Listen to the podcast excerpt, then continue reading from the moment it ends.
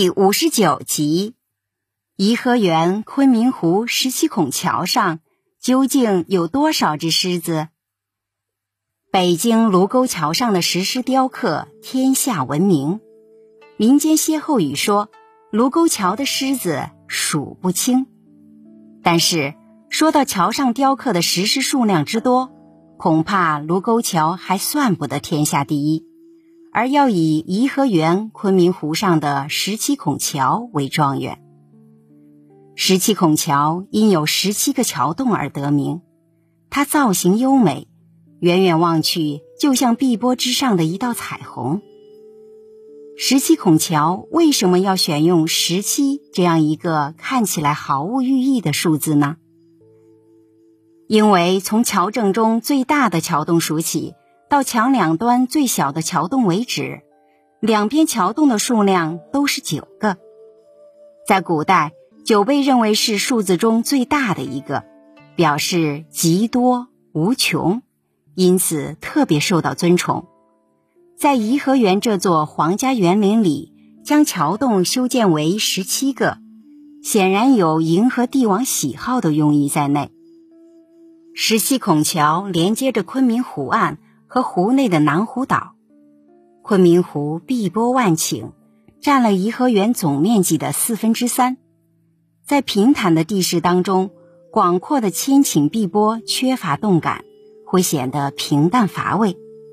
十七孔桥打破了湖面空旷的孤寂感，将昆明湖的水面分出层次，成为整座园林的点睛之处。尤其为人称道的是。十七孔桥上雕刻的几百只狮子，这些狮子雕刻在桥两边白石栏杆的一百二十八根望柱上，雕工精美，手法细腻。它们姿态各异，有的玩耍，有的嬉闹，有的奔跑，有的凝望，还有母子相抱、你追我赶等姿势，个个惟妙惟肖。这些狮子大大小小共计五百四十四只，和卢沟桥相比，十七拱桥石狮不仅多出了几十只，其艺术水准也毫不逊色。因为这些特点，十七拱桥极受皇帝的喜爱。桥上所有匾联均为乾隆皇帝御笔亲撰。桥南端的横联上刻的是“修东凌波”四个字。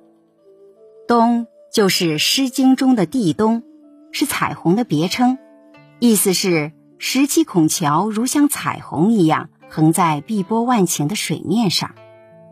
桥北端的横联刻的是“灵驼偃月”，驼即驼龙，是形如鳄鱼的水生动物，形容十七孔桥就像一只矫健的水兽横卧水中。